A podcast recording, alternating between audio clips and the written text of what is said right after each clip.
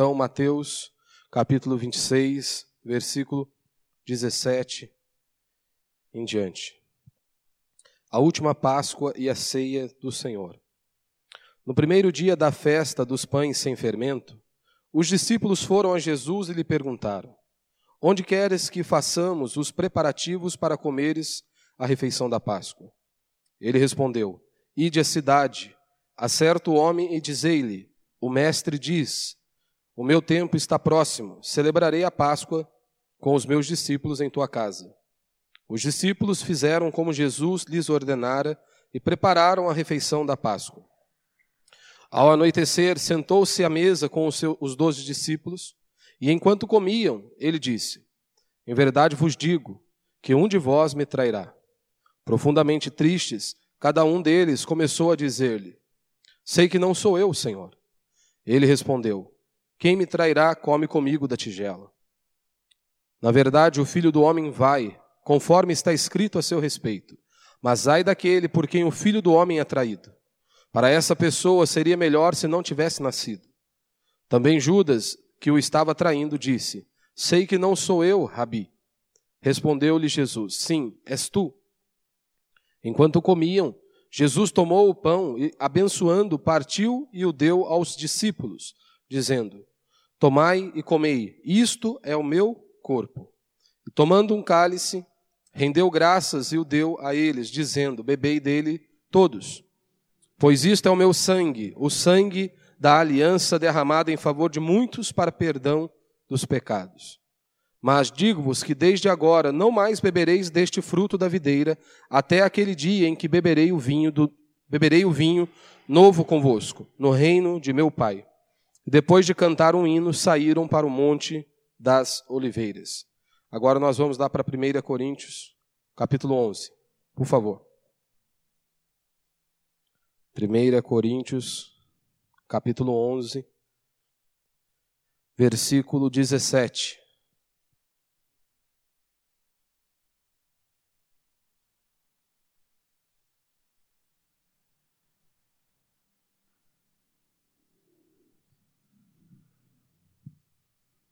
Primeira Coríntios capítulo 11, versículo de número 17. Aqui nós vamos ler agora a, as orientações de Paulo sobre a celebração da ceia, a instrução que o apóstolo Paulo está dando àquela igreja. E Paulo, na verdade, vai repetir as palavras do próprio Cristo. Verso 17. Entretanto, não vos elogio nesta instrução que vos dou agora, pois as vossas reuniões causam mais mal do que bem. Porque, em primeiro lugar, ouço dizer que há divisões entre vós quando vos reunis como igreja. Em parte, acredito nisso. E, e é até necessário que haja divergência entre vós, para que os aprovados se tornem manifesto em vosso meio. Portanto, quando vos reunis no meio no mesmo lugar, não é para comer a ceia do Senhor. Pois quando comeis, cada um toma antes a sua própria refeição. Assim um fica com fome e o outro se embriaga. Será que não tendes, será que não tendes casas onde pode onde comer e beber? Ou desprezais a igreja de Deus e envergonhais os que nada têm? Que vos direi? Irei elogiar-vos? Não, nisso não vos elogio. Pois recebi do Senhor o que também vos entreguei o Senhor Jesus, na noite em que foi traído, tomou o pão e, depois de ter dado graças, o partiu e disse: Isto é o meu corpo que é dado por vós, fazei isto em memória de mim. Do mesmo modo, depois de comer, tomando o cálice, dizendo: Este cálice é a nova aliança no meu sangue. Fazei isto todas as vezes que o bebedes em memória de mim. Porque todas as vezes que comerdes deste pão e beberdes do cálice, proclamais a morte do Senhor até que ele venha. Por essa razão, quem comer do pão ou beber do cálice do Senhor de maneira indigna será culpado de pecar contra o corpo e o sangue do Senhor. Examine, pois, o homem a si mesmo, e desta forma coma do pão e beba do cálice. Pois quem come e bebe sem ter consciência do corpo do Senhor, come e bebe para a sua própria condenação. Por causa disso, há entre vós muitos fracos e doentes, e muitos que já morreram. Mas se julgássemos a nós mesmos, não seríamos condenados. Quando, porém, somos julgados pelo Senhor, somos corrigidos, para não sermos condenados com o mundo. Portanto, meus irmãos, quando vos reunis para comer a ceia, esperai uns pelos outros. Se alguém tiver fome, coma em casa, a fim de não vos reunirdes para condenação. Quanto às demais coisas, eu vos instruirei quando for visitar. Até aí. Aí nós vamos abordando o texto de acordo com nós vamos progredindo aí na palavra. Como eu disse, eu quero falar hoje sobre a ceia do Senhor. Nós vamos realizar a ceia mais uma vez, e eu aproveitei para falar sobre isso, que eu creio que nós precisamos é, conhecer um pouco mais né, e relembrar o significado da ceia. Mas antes de nós entrarmos acerca da ceia do Senhor, quando nós estamos chegamos aqui no Novo Testamento, nós vemos que Jesus ele instituiu dois sacramentos, apenas duas ordenanças. Quando nós nos deparamos ao ler o Novo Testamento com o Messias, o próprio Cristo veio, Cristo nos deu dois mandamentos, duas ordenanças. Uma delas é o batismo e a outra é a ceia do Senhor. O culto bíblico é o culto, qual que é o culto bíblico? Ora, é aquele que tem oração, adoração e exposição da palavra de Deus. Batismo e ceia ocasionalmente. Isso é um culto bíblico. Por quê? Porque o Senhor quer assim, pastor? Não, porque é assim que a Escritura nos mostra. Por isso que nós não temos teatro, nós não temos dança, nós não temos apresentação, elogio para o pastor, para a mulher do pastor, o papagaio para o periquito. Porque na Escritura nós não vemos isso. O culto é para o Senhor. Então, o centro do culto é a palavra de Deus, é a exposição das sagradas Escrituras. O louvor é uma benção e faz parte do culto, mas é por meio da palavra, por meio da Escritura. Não há culto se não houver exposição da palavra de Deus, porque é por meio da palavra de Deus que nós o conhecemos. E então nossas vidas são transformadas. Então o culto, nós o executamos desta maneira, não porque eu quero, não porque a liderança de nossa igreja quer assim, mas é justamente porque nós vemos isso nas Sagradas Escrituras. Nós não temos problemas com teatro, dança ou qualquer outra apresentação, desde que não seja no dia do culto. Você pode usar o prédio da igreja para isso, pode fazer o que você quiser né? Dentro dos limites, é claro, né? Aí você pede o prédio para fazer, fazer festa rave aqui, não tem jeito, né? Mas, é, no dia do culto é culto, culto ao Senhor. O culto não é para mim, o culto não é para você. Então é interessante, né? Às vezes achando, as pessoas vão ao culto achando que culto é para ela. Não, o culto é para Deus. Nós cantamos canções para Deus, não é para nós. Embora hoje já se perdeu também essa ideia, né? Então, o culto bíblico é isso: oração, adoração e exposição da palavra, batismo e ceia ocasionalmente. Então, os dois sacramentos, as duas ordenanças foram instituídas por Cristo, o batismo e a ceia. Nós vamos ter o batismo aí em dezembro, dia 13. E o batismo, muitas vezes, é mal interpretado devido a, muitos, a muitos motivos. E às vezes as pessoas elas acham que elas precisam estar prontas para se batizar. Eu não posso me batizar porque eu ainda não estou pronto. Mas quando você estará pronto para se batizar? A pergunta que você deve se fazer é o seguinte: eu creio em Cristo Jesus? Eu creio que Ele é o Filho de Deus? Eu creio que Ele veio em carne, Ele foi morto, Ele foi crucificado, moído em meu lugar. A morte não pôde detê-lo, Ele ressuscitou dentre os mortos, Ele é o próprio Deus. Se você crê nisso, você deve se batizar. Pastor, mas eu tenho inúmeros pecados. Sim, você deve se arrepender dos seus pecados. O batismo não é batismo de perfeição, lembre-se disso. Quando nós olhamos na Escritura, ensino sobre o batismo é batismo para arrependimento, batismo de arrependimento de pecado. Ou seja, eu creio que o Senhor é o próprio Deus, eu creio que Ele é o meu Salvador, Ele veio para me resgatar das trevas, Ele pagou o preço em meu lugar. Ou seja, por isso eu me posiciono e eu vou professar a minha fé de forma pública, trazer à tona aquilo que eu creio dentro do meu coração, que Ele é o meu Deus, que Ele é o meu Senhor e que eu só posso ser salvo por meio daquilo que Ele fez na cruz do Calvário. Então o batismo, ele é um rito de entrada, de passagem. Ou seja, quando você se rende a Cristo Jesus como seu Senhor, como seu Salvador, quando você torna-se discípulo de Cristo, então a pessoa ela vai iniciar. O batismo, como eu sempre digo aqui, não é a, o certificado, o diploma da sua faculdade. Pelo contrário, o batismo é a matrícula, a sua matrícula na faculdade. Nós, vamos, nós precisamos ser transformados dia após dia, como a Escritura nos ensina.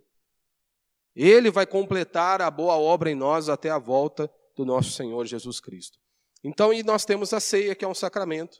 O batismo você vai fazer uma vez, apenas, né? E ali você é batizado em nome do Pai, do Filho e do Espírito Santo. Não em meu nome ou em nome de qualquer outro líder, mas da forma que Cristo nos ensinou. E a ceia é um sacramento, é uma ordenança que nós devemos repetir até a volta de nosso Senhor Jesus Cristo. Ao longo da história da igreja, alguns de nossos irmãos, eles cele celebravam a ceia todos os domingos. Todos os domingos eles se reuniam e celebravam a ceia. Depois você vê aí na história da igreja como nós também praticamos hoje, uma vez por mês. Então, o batismo você não pode se esquecer disso. O batismo serve também não apenas para admitir os novos irmãos à igreja, aquela pessoa que acabou de ser batizada, mas ele serve também como um sinal do selo da, do pacto da graça de Deus, da união de Cristo, daquela pessoa com Cristo, da regeneração, da remissão dos pecados e também da sua consagração a Deus por Jesus Cristo, a fim de que você possa andar em novidade de vida. Ou seja, este sacramento ele deve, segundo a ordenação de Cristo, ele deve continuar até o fim. Até quando nosso Senhor voltar, nós devemos praticar aí o batismo.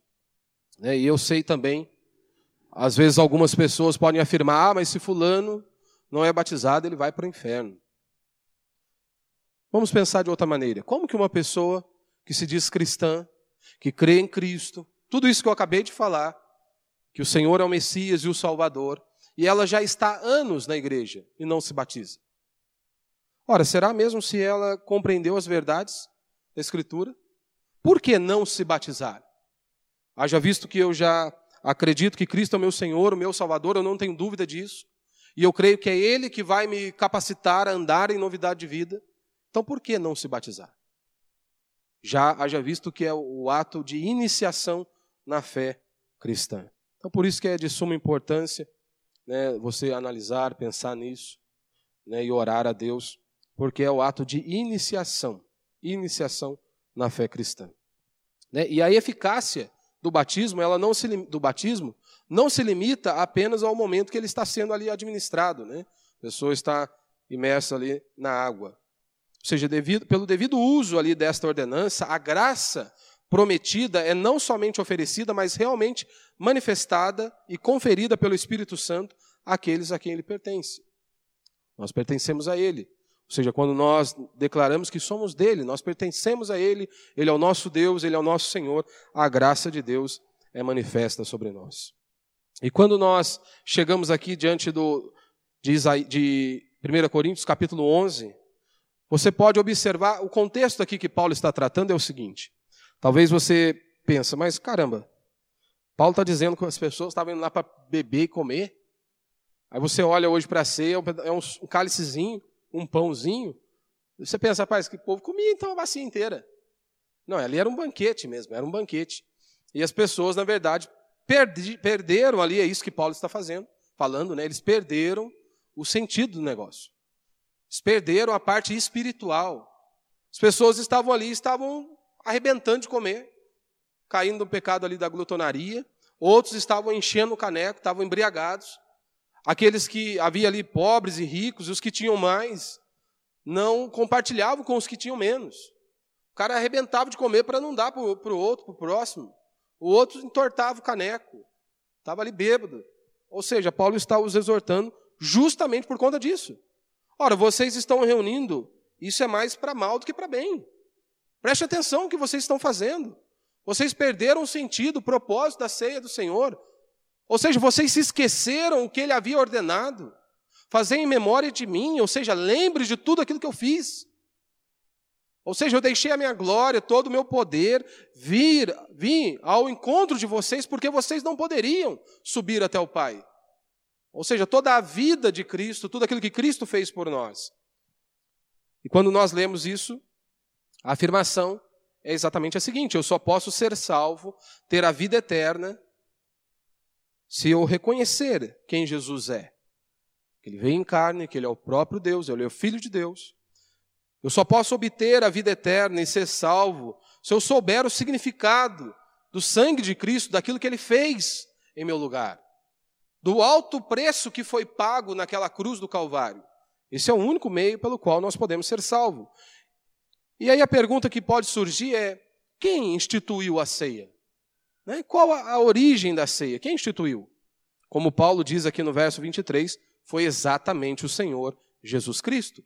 Ele instituiu a ceia. Foi ele que ordenou a ceia. O cenário, quando que ele instituiu a ceia? Diz a Escritura que foi na noite em que ele foi traído. Eles estavam ali é, celebrando a Páscoa judaica. Hoje no, o cristão ele não celebra a Páscoa, nós celebramos a ceia. A Páscoa judaica né, não tem nada a ver com essa Páscoa que hoje nós vemos aí. Que né, as crianças só pensam em ovo de Páscoa. Né? Os adultos também. Né, os adultos também só pensam em ovo de Páscoa. A Páscoa ali, na verdade, ela tinha um, um símbolo. Ou seja, da libertação do povo de Deus. Deus havia ordenado que eles deveriam celebrar as, a Páscoa como uma memória, como para relembrar aquilo que Deus havia feito por eles.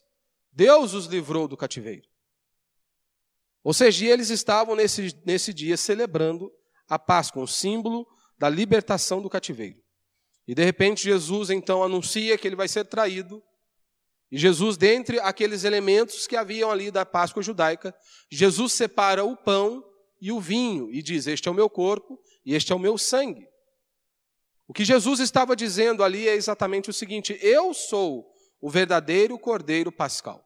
Eu sou aquele que vou libertar vocês eternamente. Eu não sou um libertador político. Eu não vim, não, não vim para libertar vocês de algum cativeiro natural, mas eu vim para libertar vocês eternamente. E qual é a frequência? Né? Nós devemos retransmitir essa mensagem, como Paulo disse.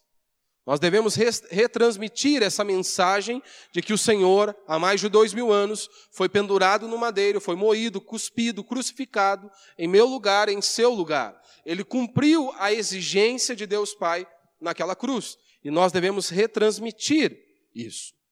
E o pão e o vinho vão simbolizar isso, a vida de Cristo Jesus e tudo aquilo que ele fez por nós. Ou seja, as palavras do apóstolo Paulo ainda soam verdadeiras hoje para nós. Nós ainda continuamos celebrando o culto da comunhão ou a ceia do Senhor, justamente para comemorar a morte e comemorar a nova aliança que ele comprou para nós através de seu sangue naquela cruz do Calvário. Ou seja, a ceia é um meio de graça, um sacramento instituído pelo Senhor, e quando nós participamos dela, nós nos alimentamos do Cristo. Celebramos seu nome, olhamos para o seu sacrifício na cruz e também olhamos para a eternidade que um dia ele vai voltar. E um cristão genuíno, ele anseia a volta do seu Senhor, a volta do seu Deus, a volta do seu Pai. E nós vemos aqui que há apenas dois elementos na ceia: o pão e o vinho. E eu já falei disso em outras ocasiões. É, quando você lê os textos bíblicos que tratam acerca da ceia, como por exemplo, Mateus capítulo 26, como nós acabamos de ler, Marcos capítulo 14, Lucas capítulo 22, 1 Coríntios capítulo 10 e 1 Coríntios capítulo 11, nenhum deles, nenhum desses textos, nós encontramos alusão a outros elementos. É apenas o pão e o vinho. E nós também não encontramos nenhum outro propósito que não seja o propósito de trazer à memória a morte de nosso Senhor Jesus Cristo. Por que eu estou dizendo isso? Porque há alguns que eles inserem alguns elementos ali na ceia. A ceia é o pão e o suco, o vinho. Né? Nós usamos o suco aí de uva. Alguns colocam na mel, ele acrescenta, mas não dá para você entender o que passa na cabeça. Né? Mas eles acrescentam. Não dá, dá para saber de onde que eles tiraram a ideia mas eles colocam acrescentando algumas coisas. Então o objetivo é justamente isso, trazer à memória a morte de nosso Senhor Jesus Cristo. Além disso, a ceia do Senhor faz referência presente à nossa participação no corpo de Cristo, como também faz referência futura a quando juntos com o Senhor nós participaremos da mesa do Cordeiro. Ou seja, Paulo já está dizendo aqui também no texto: olha, a ceia é para quem? Para aqueles que estão ligados no corpo. Há alguns que eles participam, eles vêm ao culto apenas do culto de ceia. Ora, ele perdeu o propósito. O objetivo é de nós estarmos juntos como igreja, como corpo do Senhor. Ele é o cabeça da igreja. Ou seja, nós nos preocupamos com os nossos irmãos, com os sofrimentos, com as angústias do nosso irmão. Isso é igreja. É você estar ligado, é você estar junto com o outro. E às vezes as pessoas perdem esse propósito. Né? E a ceia também remete à eternidade. Ou seja, quando nós participamos da ceia, você deve participar da ceia com um profundo respeito e análise da nossa plena dependência de Deus. Você não pode tratar a ceia do Senhor como um momento qualquer. Ou, na verdade, você não deve servir a Deus de qualquer maneira, todos os dias, não apenas no dia de culto. Quando nós olhamos para os nossos irmãos do passado, muitos deles se preparavam semanas. Eles ficavam refletindo, examinando a própria vida para poderem participar da ceia do Senhor. Eles ficavam ali confessando os seus pecados chorando diante de Deus, analisando a si mesmo, como Paulo está dizendo aqui: examine, pois, o homem a si mesmo. Ou seja, você precisa analisar a sua dependência de Deus, se você confia nele, se você depende dele, e olhar para a obra de Cristo naquela cruz, que é a nossa maravilhosa salvação, por meio da graça de Deus, e que eu e você precisamos nos alimentar de Cristo até que ele volte para nos resgatar seja você na sua morte, quando Deus te recolher, ou se você estiver vivo quando o Senhor voltar. Só que quando nós lemos a Escritura, tanto aqui em 1 Coríntios ou como Mateus, que nós acabamos de ler, às vezes as pessoas levantam algumas objeções quanto à ceia do Senhor. Né? O que a Bíblia diz acerca da ceia do Senhor? Nós temos aí pelo menos quatro interpretações sobre a ceia do Senhor. Você tem aí primeiro a, a ideia católica, né, da transubstanciação, que é a posição do catolicismo romano, que é a ideia, qual que é a ideia da transubstanciação? É a ideia de que os elementos, seja o pão e o vinho, eles mudam de substância e se transformam em carne, realmente. Sangue de Cristo na hora da consagração dos alimentos. Essa é a doutrina da transubstanciação e nós não cremos nisso. A Igreja Católica defende esta posição de que no, no exato momento que você é, abençoa, eles se tornam o corpo de Cristo e o sangue de Cristo de forma literal. É, talvez seja por isso que você não pode mastigar a hóstia, né? Colocar na língua ali, deixar dissolver. Tranquilo. Você tem a consubstanciação, que é ali possivelmente a posição de Lutero, né? A ideia de que Cristo está presente fisicamente ali nos elementos de pão e vinho. Você tem uma outra posição, que é conhecida aí como a memorial, né, que é a ideia de que a ceia é apenas um memorial, ou seja, é apenas uma recordação da morte de Cristo. E tem a quarta posição, que é o que nós cremos, né, a posição calvinista é o meio de graça. Né, é a ideia de que Cristo está presente espiritualmente na ceia. Ou seja, como alimento para mim e para você, portanto, é um meio de graça. Né, é o meio da graça de Deus de nos renovar, de nos transformar. E, na verdade, todos os cultos você deveria vir com esse objetivo de glorificar a Deus, de viver para Deus. Não apenas dentro de quatro paredes, nas duas, três horas de culto, mas toda a sua existência deveria ser para a glória de Deus. Tendo dito isso, eu quero falar apenas alguns princípios aqui. Primeiro, eu quero falar dessa heresia da transubstanciação, né, a mudança de substância em outra. O que o vinho representa, o que o pão representa. Ora, o vinho representa o pão, o vinho representa o sangue de Cristo e o pão representa o corpo. São símbolos. Foi exatamente isso que Cristo usou. Mas alguns podem dizer, pastor, mas ele não disse lá, Cristo não disse, Cristo não falou que o pão simbolizava o seu corpo e o vinho simbolizava o seu sangue. Ele disse: Isto é o meu corpo. É mesmo? É sério que você pensa assim? E quando Jesus disse: Eu sou a porta, por exemplo? É literal? Eu sou o caminho, é literal. Então é claro que é um símbolo, representava, representa ali o símbolo, é, representando o sangue e o corpo de Cristo. Segunda heresia que nós vemos diante disso é o ponto de contato. Né? Algumas igrejas, algumas não, muitas igrejas neopentecostais, eles aderem isso, né? um ponto de contato para estimular a fé da pessoa. Como assim? Na cabeça deles, Jesus usou algo material, né? já que Jesus usou o pão e o vinho, nós também podemos usar. Aí você tem rosa ungida, meia ungida, lenço ungido, vassoura ungida, e tudo que você quiser tem ungido. Tem um alto custo, mas tem. Tudo que você pesquisar vai achar, vai ter objeto ungido para você. Pode ter certeza. Aí então eles acham isso. Então Jesus usou algo material para estimular a fé das pessoas. Primeiro, que não, Jesus não usou o pão e o vinho para estimular a fé de ninguém. Hebreus capítulo 11, verso 1 diz que a fé é a certeza das coisas que se esperam e a convicção de fatos que não se veem. Isso é fé. A certeza das coisas que se esperam e a convicção de fatos que não se veem. Ou seja, ali era apenas era um símbolo de uma nova aliança, de um novo tempo. Ou seja, quando Jesus pega o pão e pega o vinho, ele está dizendo: a partir de agora, o sangue que vai ser derramado não é de um cordeiro, mas é o meu próprio sangue. É o meu sangue que será vertido na cruz do Calvário em redenção do meu povo. Porque você se lembra? Quando você olha para o Antigo Testamento, quando nós voltamos lá para a criação, o que, que Jesus diz? Olha, se vocês comerem da árvore do conhecimento do bem e do mal, vocês vão morrer. Ou seja, se vocês não ouvirem a minha voz, vocês vão morrer. Deus não poderia simplesmente varrer toda esta sujeira para debaixo do tapete, como se ele não tivesse dito nada. Ele disse que se o homem comesse, ele morreria. Ou seja, ele teria que manter a sua palavra. E aí você tinha ali um cordeiro sendo morto, um animal sendo morto, o sangue sendo aspergido para aplacar a ira de Deus. Um animal precisava morrer como símbolo de que alguém estava pagando o pecado daquele povo. O animal representava, nos representava. E era um símbolo de que um dia o Cordeiro de Deus viria. E o que Jesus está dizendo é exatamente isso. A partir de agora, o meu sangue que está sendo derramado por vocês, e vocês não precisam mais fazer nenhuma oferta com relação a isso. O meu sacrifício é único e é válido. Vocês não precisam mais sacrificar algum animal. Eu vou derramar o meu sangue naquela cruz do Calvário. Ou seja, a ceia entrou no lugar da Páscoa. Então nós cristãos não celebramos a Páscoa como um judeu ali celebrava.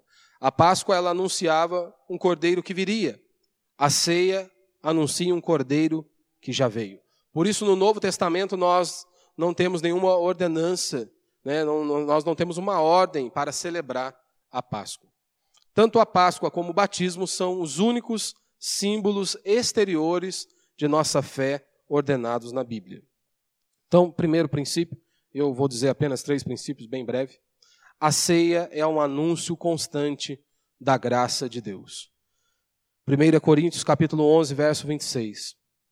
Porque todas as vezes que comeres deste pão e beberes do cálice, proclamais a morte do Senhor até que ele venha.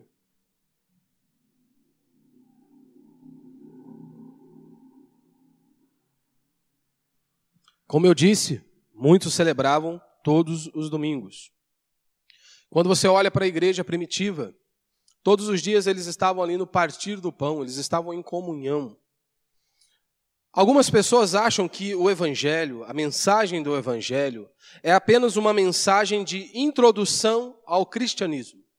Ou seja, é aquela pessoa que acabou de conhecer a Cristo como Salvador, como Senhor, somente aquela pessoa precisa Part... aquela pessoa que acabou de se render ao Senhor, ela precisa ouvir o, o Evangelho. Como se o Evangelho fosse essa mensagem introdutória. Não, a mensagem do Evangelho é a mensagem do cristianismo. Ou seja, todos os dias nós precisamos ouvir a pregação do Evangelho.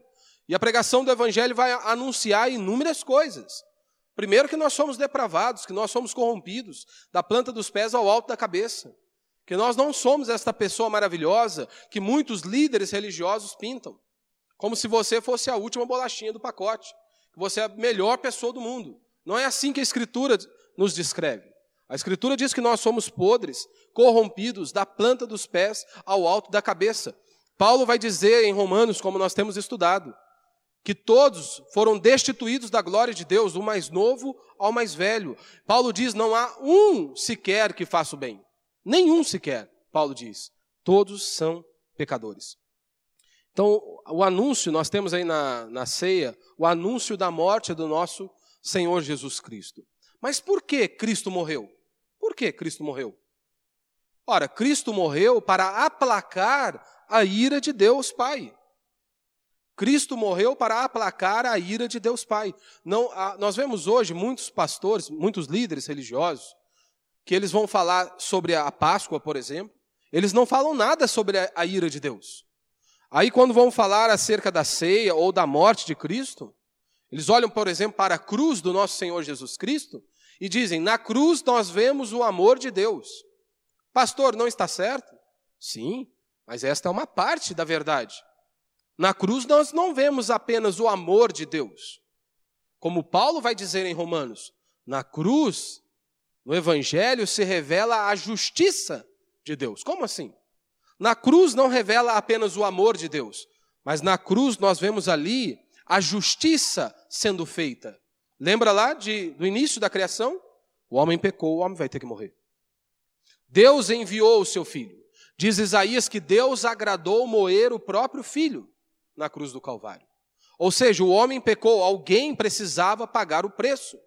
E Cristo foi aquele que veio para pagar o preço. Haja visto que eu e você, nós não podemos nos salvar. Quem de nós aqui pode bater no peito e dizer: Eu não tenho pecado, eu nunca menti na vida? Meu irmão, a Escritura diz: se você mentiu uma vez só em sua vida, você está condenado. Ou seja, ninguém pode chegar diante de Deus e dizer: Eu posso me salvar, eu não preciso de Cristo. Por isso que Cristo veio até nós. Cristo precisou descer do céu, porque nós não poderíamos subir até Deus pelas nossas próprias forças. Então Cristo ele morreu para aplacar a ira de Deus. O homem pecou, o homem precisa morrer. E a única maneira de Deus continuar sendo justo, ora, alguém precisava pagar um preço. E Jesus é aquele que não tinha pecado. Quando você lê a Escritura, os discípulos testemunhando acerca dele, nós andamos com ele, nunca, nunca o vemos pecar. Nunca olhou para uma mulher com um olhar diferente, descrevendo acerca de Jesus Cristo. Ou seja, Cristo morreu para aplacar a ira de Deus. Foi feito ali por meio de um sacrifício. Sabe aquele sentimento quando você vê um bandido sendo preso? Ele foi sentenciado, julgado e agora ele vai, ele vai cumprir a pena por conta do seu crime? Ou seja, dá aquele sentimento de justiça sendo feita. É exatamente isso que Cristo fez na cruz do Calvário a justiça foi satisfeita. Deus disse que alguém tinha que morrer, de fato, o seu filho foi moído na cruz do Calvário. Então, falar do Evangelho sem falar da doutrina da ira de Deus é mais ou menos você falar de futebol sem gol. Não tem como você arrancar a doutrina da ira de Deus. Não tem como você pregar o Evangelho sem anunciar a doutrina da ira de Deus. Como eu sempre dou o exemplo aqui de Martin Lloyd Jones. Martin Lloyd Jones diz: se você arrancar a doutrina da ira de Deus, vai sobrar bem pouca coisa para se pregar. E é exatamente isso que muitos líderes religiosos fazem hoje. Simplesmente eles não anunciam sobre a ira de Deus. Não há pregação se não, se não anunciarmos a ira de Deus. Por que Cristo morreu? Ora, por conta do meu pecado, por conta do pecado humano. Então, pregar o Evangelho é falar do pecado do homem, que todos estão corrompidos, que todos estão debaixo da ira de Deus. Eu venho falado sobre essa questão de estarmos debaixo da ira de Deus há alguns domingos. Parece que muitos que se dizem evangélicos, que se dizem cristãos, não compreenderam o significado disso. Sabe por conta do quê? Por, por conta do estilo de vida que eles levam. Eles vivem como se Cristo não existisse. Eles vivem como se Deus não existisse. Eles vivem como se eles não fossem estar diante de Deus algum dia. Porque, meu irmão, você se lembra quando Jesus está ali no Getsemane?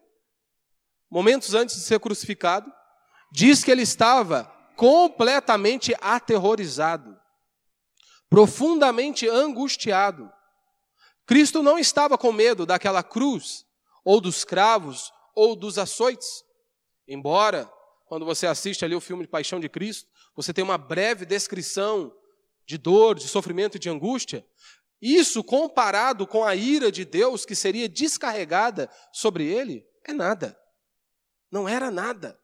Cristo estava completamente angustiado, porque, como os nossos pecados iriam sobre ele, a ira de Deus seria descarregada sobre ele. Ou seja, o próprio Cristo ficou aterrorizado. Aí muitos que se dizem cristãos vivem como se Deus não existisse, vivem como, vivem como se um dia eles não, esti, não estarão diante de Deus, diante de Deus. Ora, é porque eles não compreenderam isso. Que não adianta ele vir domingo após domingo culto após culto, ouvir a palavra de Deus e continuar vivendo de maneira ímpia, continuar em seus pecados. Há um extremo valor em nós nos reunimos como igreja, e eu sempre falo isso. É uma ordem, nós, olha, não deixei de congregar, vocês devem estar juntos. Mas qual é o objetivo de nós estarmos aqui? É conhecer a Deus por meio de Sua palavra, é nos alimentarmos de Deus, de Cristo, por meio da pregação da palavra. E então nós voltarmos para os nossos lares e falarmos: Senhor, eu preciso mais de Ti. Ou oh, Senhor, eu não dou conta.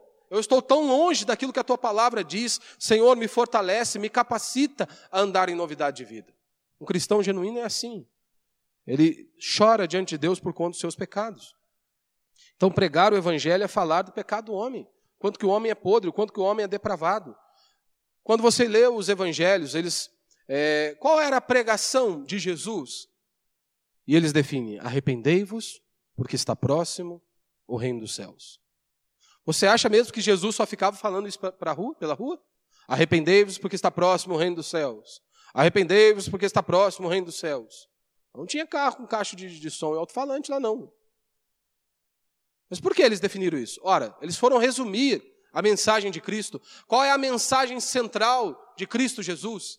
E a mensagem central é arrependei-vos, porque está próximo o reino dos céus. Não tem como você falar sobre a eternidade, sobre o céu, sem antes falar de arrependimento. Hoje, muitos líderes prometem o céu sem passar pelo arrependimento. Não existe isso. Primeiro é arrependei-vos. Arrependei-vos. Arrependei-vos porque está próximo o reino dos céus. Sempre a, mensagem bíblica dos homens de Deus dos servos de Deus sempre foram a mesma. Essa mensagem que nós vemos hoje, rala, diluída, superficial, não é a mensagem do Evangelho. Não é uma mensagem que nos confronta acerca do nosso pecado. Quando você lê os profetas, o que eles dizem? Se vocês não se arrependerem dos seus pecados, Deus vai punir vocês. Você olha para a mensagem de Jesus Cristo, arrependei-vos porque está próximo o reino dos céus. Você olha para a mensagem de João Batista, é arrependei-vos. Você olha para a mensagem do, dos apóstolos, é a mesma coisa. Sempre foi isso. Essa mensagem hoje que não fala de arrependimento e não fala do pecado do homem é uma mensagem que atrai muitas pessoas, mas não faz convertidos. Você vê muitos adeptos ali. Adeptos, pessoas que aderiram ali, mas pessoas que não, não são transformadas pelo Evangelho, não estão nem aí porque eles ouviram de muitos líderes aí apenas o objetivo da fé cristã é satisfazer o desejo do coração deles. Eles querem um carro, vá para Cristo que Cristo vai te dar. Cristo é um poder miraculoso que vai abençoar a vida dele e é apenas isso que Cristo serve.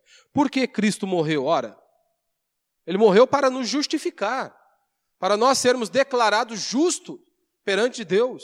Haja visto que nós se nós fôssemos apresentar algo a Deus, é como trapo de imundícia, como diz a Escritura. Quem poderá chegar um dia diante de Deus e falar: Senhor, eu não preciso daquilo que Cristo fez? E você apresentar as suas obras, a sua vida diante de Deus? Quem poderá chegar diante de Deus e dizer isso? Então, Cristo morreu para nos justificar. Como eu disse, do que Paulo falou em Romanos. No Evangelho, nós vemos a justiça de Deus. Cristo cumpriu toda a lei de Deus. Ele não pecou. Então a justiça dele nos é transferida. Nós recebemos a justiça de Cristo. A justiça de Cristo é transferida a nós. Então esse é o objetivo. Cristo morreu para nos justificar. Paulo vai dizer que Cristo veio para nos reconciliar com Deus. Cristo veio para que nós pudéssemos ter paz com Deus. Cristo não veio para te dar uma casa na praia, te dar um carro ou te dar muito dinheiro. Esse não é o objetivo da fé, não é o centro da fé. Deus pode nos abençoar, e eu creio nisso, e eu oro para isso. Para Deus te abençoar, para Deus nos abençoar financeiramente, porque não é pecado isso. João diz: Olha, eu faço voto pela vossa prosperidade, assim como é próspera a vossa alma. Não há nenhum problema você orar e pedir para Deus te abençoar financeiramente, para te dar um, um, trabalho melhor, desde que você se capacite também. Né? Inúmeras coisas, não há pecado nisso. O problema é quando você coloca o dinheiro como centro da sua existência. E hoje as pessoas reduziram o evangelho a isso, a morte de Cristo, apenas a isso, para Deus me dar algo. Eu quero uma casa, Deus vai me dar. Eu quero um trabalho, Deus vai me dar. Ou seja, para eles, Cristo morreu na cruz para satisfazer o desejo do coração deles. Ou seja, a morte de Cristo se resume apenas a isso: em Deus me dar coisas. Ou seja, eles vivem fincados, arraizados neste mundo. E a Escritura vai dizer: se a nossa esperança em Cristo se limita apenas a esta vida, nós somos os mais infelizes de toda a terra. Então Cristo morreu para nos justificar. Hoje muitos não ouvem isso. Olha, Cristo morreu para te justificar. Você não poderia se apresentar diante de Deus. A mensagem que eles ouvem é apenas isso: olha, como ser um sucesso no trabalho, dez princípios de prosperidade, princípios para ter um casamento feliz. Ué, pastor, mas isso é errado? Provérbios fala de como você prosperar financeiramente. Paulo falou sobre como o casal deve se comportar. Então não há problema nisso. O problema é a pessoa apenas falar disso.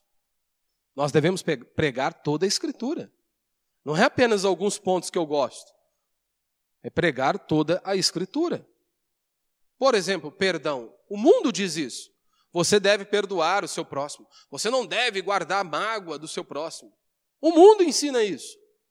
A psicologia ensina isso. Os gurus ensinam isso. Mas Cristo diz: você precisa perdoar. Só que há uma grande diferença. Porque Cristo diz: olha, você não pode por si mesmo. Você tem que perdoar, mas você por si só não consegue. Você duvida disso? Por exemplo, você quer casar. No dia do seu casamento, o dia mais feliz sua vida. Deveria ser, pelo menos, né? Um dos mais felizes. O que, que você falou lá no altar? Você nem lembra da pregação, você nem lembra quem, do, do rapaz que estava lá, do padre, do pastor, você nem lembra o que ele falou. Estava apaixonado. Só alegria, só via festa, né? Você diz, até que a morte se separe. Você é mulher da minha vida, você é o homem da minha vida, diz as, as irmãs, né? De repente, começa a dar os atritinhos, né? E aí? Aí no dia que dá os probleminha, o inimigo não está lá do outro lado do mundo, não, está lá do outro lado da cama. Está lá do outro lado da cama. E aí? Você sabe que tem que perdoar. Deus falou que você tem que perdoar. Como que vai ficar dessa maneira? Mas há uma dificuldade tremenda. Precisamos nos prostrar diante de Deus e falar: Deus, tem misericórdia de mim. Os pais com os filhos, às vezes não conseguimos perdoar os nossos filhos. Os filhos, às vezes, não conseguem perdoar os próprios pais. Como assim? Nós, por nós mesmos, não conseguimos. Nós precisamos de Deus, nós precisamos de Cristo agindo em nós, nos capacitando a andarmos em novidade de vida. Segundo, a ceia é um símbolo exterior de uma realidade interior. Como assim? A ceia é um símbolo exterior de uma realidade interior. Por exemplo, a pessoa que é casada, ela anda ali com um anel, uma aliança, não é? Do que adianta o camarada andar com uma aliança no dedo se ele espancar a mulher de manhã, de tarde, de noite? Que adianta? Não vai adiantar nada, vai. Brinquei até com os irmãos de manhã, agora você tem que falar isso. Ó, do que adianta o homem andar com o anel no dedo e espancar a mulher de manhã, de tarde, de noite? Aí você precisa dizer o inverso também. Do que adianta a mulher andar com o anel no dedo e espancar o homem de manhã, de tarde, de noite? É o mundo que a gente vive hoje, o mundo está perdido, né? Do que adianta? É um símbolo, mas que não tem valor algum. É exatamente isso que Paulo está dizendo. O que vocês estão fazendo? Vocês, estão, vocês não estão comendo a ceia, vocês não estão celebrando a ceia. Vocês não estão lembrando daquilo que Cristo fez na cruz do Calvário. Vocês perderam o propósito da ceia. Por que Paulo está dizendo isso? Porque eles não tinham os elementos necessários para realizar a ceia? Claro que não, eles tinham. Os elementos naturais eles tinham, eles só não, não tinham os espirituais. Para eles aquilo ali é apenas um ritual vazio, normal, sem significado, sem sentido e sem propósito. Nós vemos isso porque Paulo está dizendo: olha, havia divisão no meio deles. Eles não estavam se preocupando com o próximo. Alguns caíam no pecado da glutonaria, outros se embregavam. Ou seja, Cristo, a morte de Cristo é a união, não divisão. A morte de Cristo é para a união. Como Paulo vai dizer em Efésios que ele nos reconciliou. Não apenas com Deus, mas também com o nosso próximo. Aqueles homens eram carnais, só se preocupavam com a comida. Hoje mudou? Não. O cara faz tudo de errado, semana inteira. Aí ele pensa, por estar no local de culto, ele pensa por, porque ele vai tomar a ceia, porque ele é batizado, ele crê que ele está protegido. Ele crê que ele será abençoado por Deus. Não mudou. Você notou? Por isso que o cristão, e a reforma protestante vem trazendo isso, que você deve viver para a glória de Deus. Ou seja, um cristão genuíno, ele vive com essa perspectiva. Eu existo para a glória de Deus seja no meu casamento, o meu casamento não é um fim em si mesmo, mas é para a glória de Deus. A criação dos meus filhos é para a glória de Deus. A minha vida, o meu trabalho, tudo é para a glória de Deus. É assim que você e eu devemos viver, todos os dias. Todos os dias vivermos para a glória de Deus.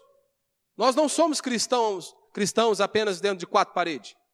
Você não pode ser, nem existe. Como que você vai ser cristão apenas nas horas do culto? Aí você saiu da porta do prédio para fora, virou um ímpio. Tirou a roupinha do crente e agora virou um ímpio. Não existe essa possibilidade. Mas muitos acham que pode ser assim. Aí ele acha que está no domingo, porque ele é batizado, ele levanta as mãos, ele toma a ceia, ele está protegido e ele está abençoado. E para encerrar, a ceia é o símbolo do perdão dos pecados, né?